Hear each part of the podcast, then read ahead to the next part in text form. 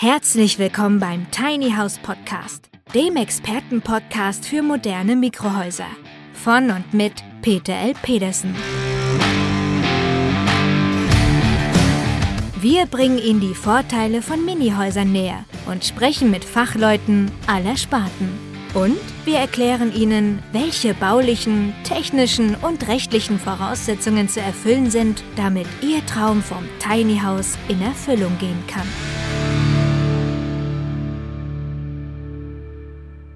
Was jetzt hier von dem Bundeswirtschaftsminister Schrägstrich Herrn Habeck und auch seinem Ministerium beschlossen wurde, passt auf keine Kur. Das ist absolut unfassbar und hat nichts mit grüner Politik zu tun, sondern bewirkt nur das Gegenteil. Heute ist Dienstag, der 25. Januar 2022 und gestern hat ein Ereignis größter Tragweite stattgefunden und das müssen wir heute besprechen. Moin moin verehrte Tiny House Enthusiasten, hier kommt eine neue Folge im Rahmen der Podcast Serie und wir werden das erste Mal ein sogenanntes Update starten. Was heißt das? Diejenigen, die mich schon aktiv verfolgen und meine letzten Folgen schon mitgehört haben, wissen, dass ich eine Folge gebracht habe, die da hieß, werden Tiny Houses verboten? Und lasst mich ganz kurz rekapitulieren, was ich dort prognostiziert habe. Bereits die alte Bundesregierung hat fünf Tage vor der Bundestagswahl, nämlich am 21. September 2021, die Förderung gemäß KfW 55 gestoppt. Schlusstermin war der 31. Januar 2022, also jetzt in fünf, sechs Tagen. Also haben viele Häuslebauer nach offiziellen Zahlen ca. 300.000 Familien in Deutschland einen Förderantrag gestellt. Ja, und da hat jetzt unser Klimaschutzminister Herr von und zu Habeck einfach mal eingegriffen. Lass es mich so sagen, er wird wahrscheinlich morgens mit seinem akkugeladenen Tretroller auf dem Weg zum Ministerium gewesen sein, hat vielleicht sein Müsli noch in der linken Hand und hat die Idee, ich glaube, wir machen heute mal was ganz Neues. Ich streiche einfach mal die Förderung für diese hochegoistischen Häuslebauer. Wer sich heute ein Haus leisten kann, hat eh zu viel Geld und dann soll ich als Klimaschutzminister denen auch noch den Klimaschutz fördern? Was soll der Unsinn? Ja, und das nicht nur für diejenigen, die jetzt noch schnell einen Antrag einreichen wollen. Nein, für alle, die einen Antrag schon eingereicht haben, der aber noch nicht bewilligt worden ist.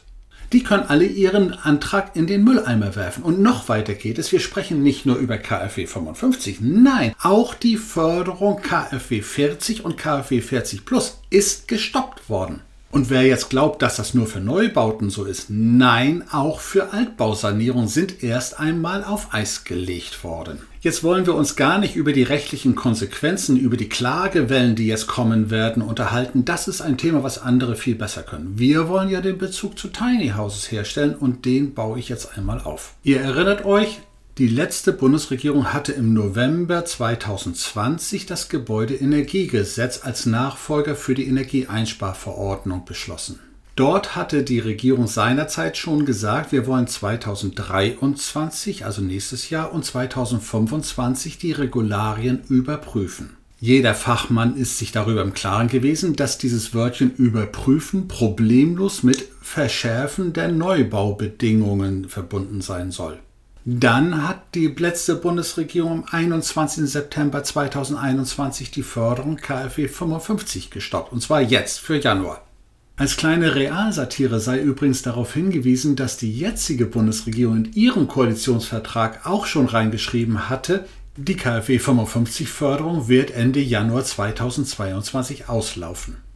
Wie nun? Die haben etwas beschlossen, was sie tun wollen, was schon getan wurde? Ja, genau, so ist es. Meine Erwartungshaltung war deshalb, und das war meine Prognose, dann wird nächstes Jahr KfW 55 Pflicht. 2024 wird die KfW 40 Förderung gestoppt, damit man fristgerecht 2025 KfW 40 als Pflicht für jeden Neubau einführen kann. Ja, und wie heißt es so schön, ein Verschwörungstheoretiker ist ja dann kein Verschwörungstheoretiker mehr, wenn seine Prognosen alle in der Realität angekommen sind. Denn die Prognose, dass 2024 die KfW-Förderung 40 gestoppt wird, hat sich heute erledigt. Gestern hat es der Minister mal abgeschafft. Also die ganz neue Verschwörungstheorie lautet jetzt so. Peter Pedersen hat am 11. Januar 2022 prognostiziert in seinem Podcast, dass die Förderung gestoppt wird. Und jetzt hat der Minister Habeck auf seinem Elektroroller auch einen Podcast gehört, nämlich meinen Podcast. Und dann wird er sich gesagt haben, Mensch, gute Idee, jetzt gehe ich mal ins Büro und das stoppe ich jetzt mal so, wie der Petersen das lustig findet. Also hat man einen Schuldigen gefunden nach dem Motto, keine Idee ist so dusselig, als dass es nicht vorher durch irgendein dummes Geschwätz aufgeworfen worden sein könnte. Und das war der Peter Petersen. Selber schuld.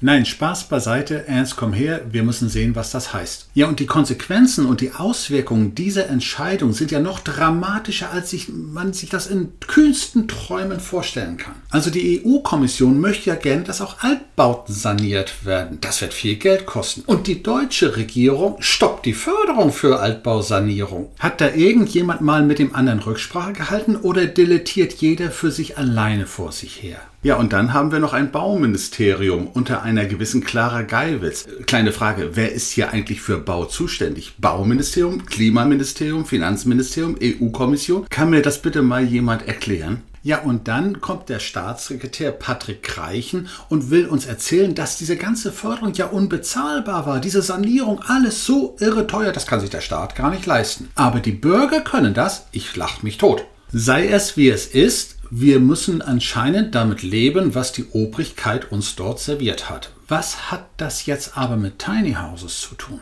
Erinnern wir uns noch einmal, was nicht mehr gefördert wird, kann ja als Standard gefordert werden. Also keine KfW 55 Förderung, keine KfW 40 Förderung. Also wenn jemand ein Haus bauen will, soll er gefälligst sofort KfW 40 bauen, ohne einen Cent Förderung. Ja, und das erste KfW 55 Tiny House haben wir im Spätsommer letzten Jahres gerade hinbekommen und sind jetzt am Kämpfen, ob wir überhaupt KfW 40 hinbekommen können. Für all die kleinen Handwerksbetriebe, die glauben, sie können einfach mal ein kleines Tiny House bauen, ist das natürlich eine Hürde, die ist Kilometer hoch und das ist das riesige Problem für die gerade sich entwickelte Tiny House Wirtschaft. Die Do-it-yourself-Szene hat sich damit auch automatisch zerlegt, das ist dann auch schon wieder tot. Als kleine Gewissensberuhigung sei zumindest gesagt, dass zum jetzigen Zeitpunkt Januar 2022 noch keine Verschärfungen vorliegen. Jetzt genügt es auch für einen Bauantrag ein KfW 100 bzw. 70 Standard zu bauen. Das klappt jetzt noch. Wohlgemerkt 25. Januar. Ich weiß nicht, was morgen passiert.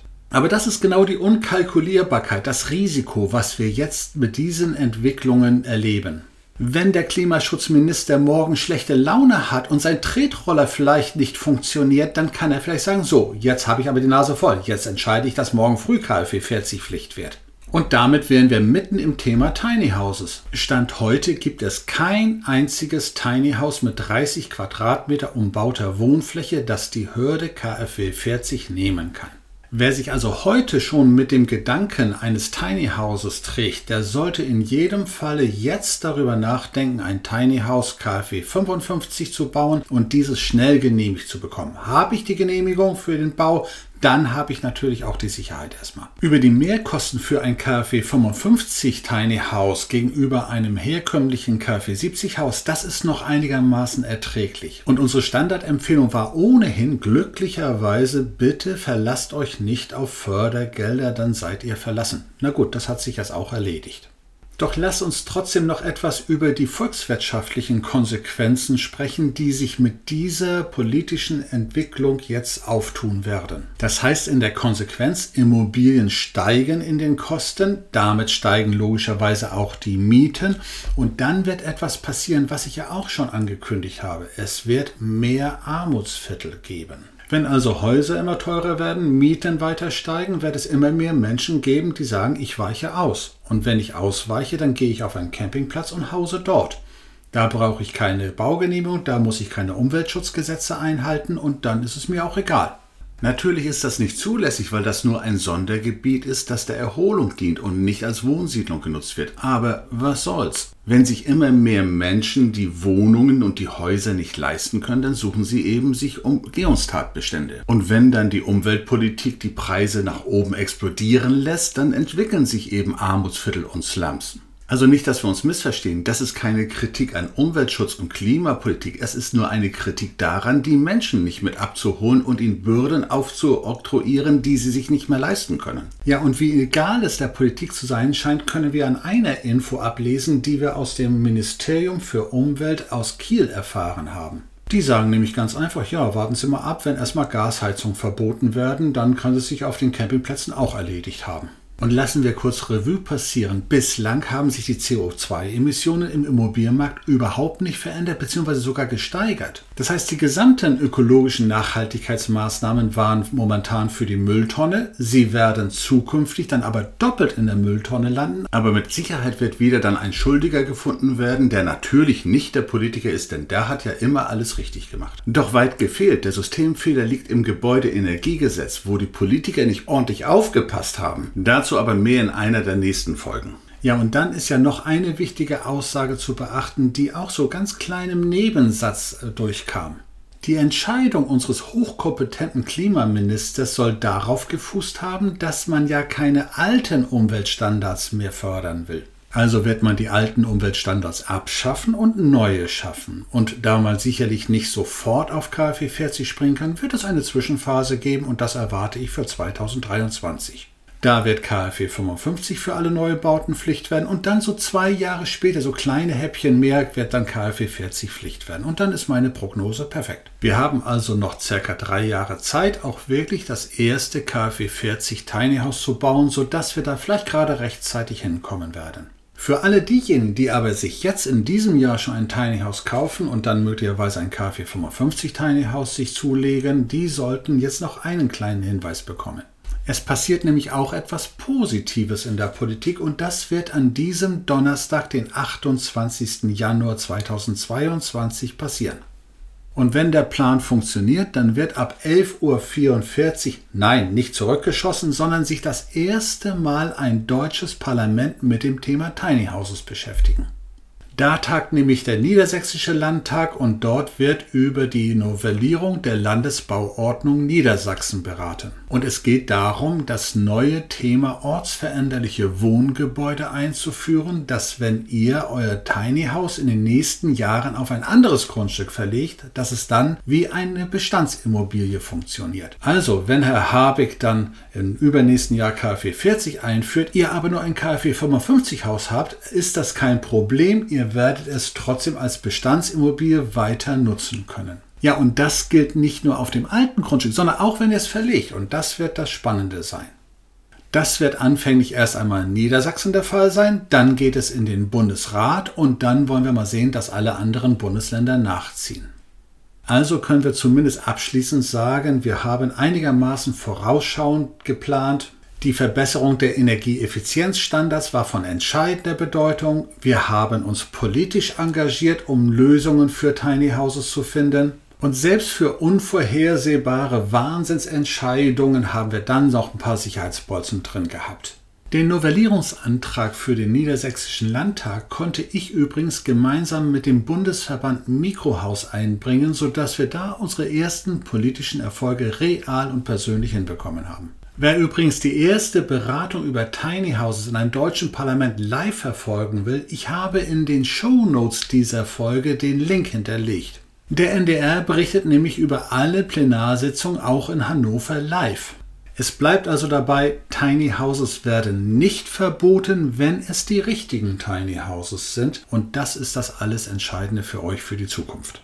Der einzige Pferdefuß bleibt logischerweise, Tiny Houses werden teurer, das hat die Politik so gewollt. Das wird logischerweise für alle Wohngebäude gelten, egal ob groß, klein oder winzig und für große umso schlimmer. Trotzdem ärgert es natürlich, wenn es gar nicht sein muss. Und dann lasst mich bitte einmal eine Lanze für die Mehrheit der Tiny House Käufer hier brechen. Über 80 Prozent aller realen Tiny House Käufer verkaufen gerade ihr großes, in Klammern unökologisches Wohnhaus und kaufen sich ein kleines, modernes Wohnhaus. Diese Menschen werden also in besonderem Maße in doppelter Hinsicht ökologisch aktiv. Sie kaufen sich ein ökologischeres Haus und es ist dramatisch kleiner als das bisherige und das macht einen besonderen umwelttechnischen Effekt aus. Ja, und gerade diese Menschen, die bewusst bewusst ökologisch denken, werden von unserem angeblichen Klimaminister völlig für dumm verkauft. Und damit lasst mich noch eine Prognose abgeben. Dieser Klimaminister wird dazu aufrufen, dass Fördergelder nur noch für Hochhäuser, Mehrfamilienhäuser, Plattenbauten ausgegeben werden. Individualität, Eigenverantwortung, Selbstverwirklichung scheinen diesem Minister absolut suspekt zu sein. Es muss alles von oben ja, nein, schwarz, weiß organisiert und befohlen werden. Und genau dieser Umstand motiviert unser eins zu beweisen, dass ein Mikrohaus ökologischer als ein Hochhaus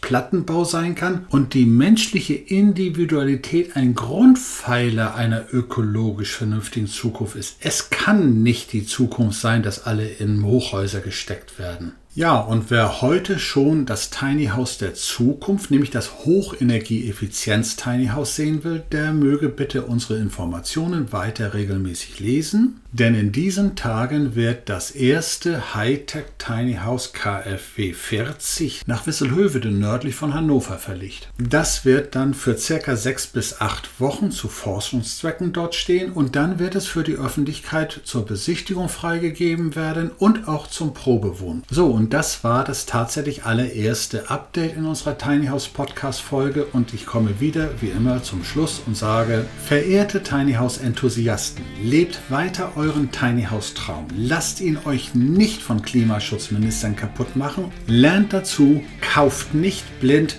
und dann wird es auch mit dem Traum in der Realität funktionieren. Bis zum nächsten Mal, euer Peter Petersen.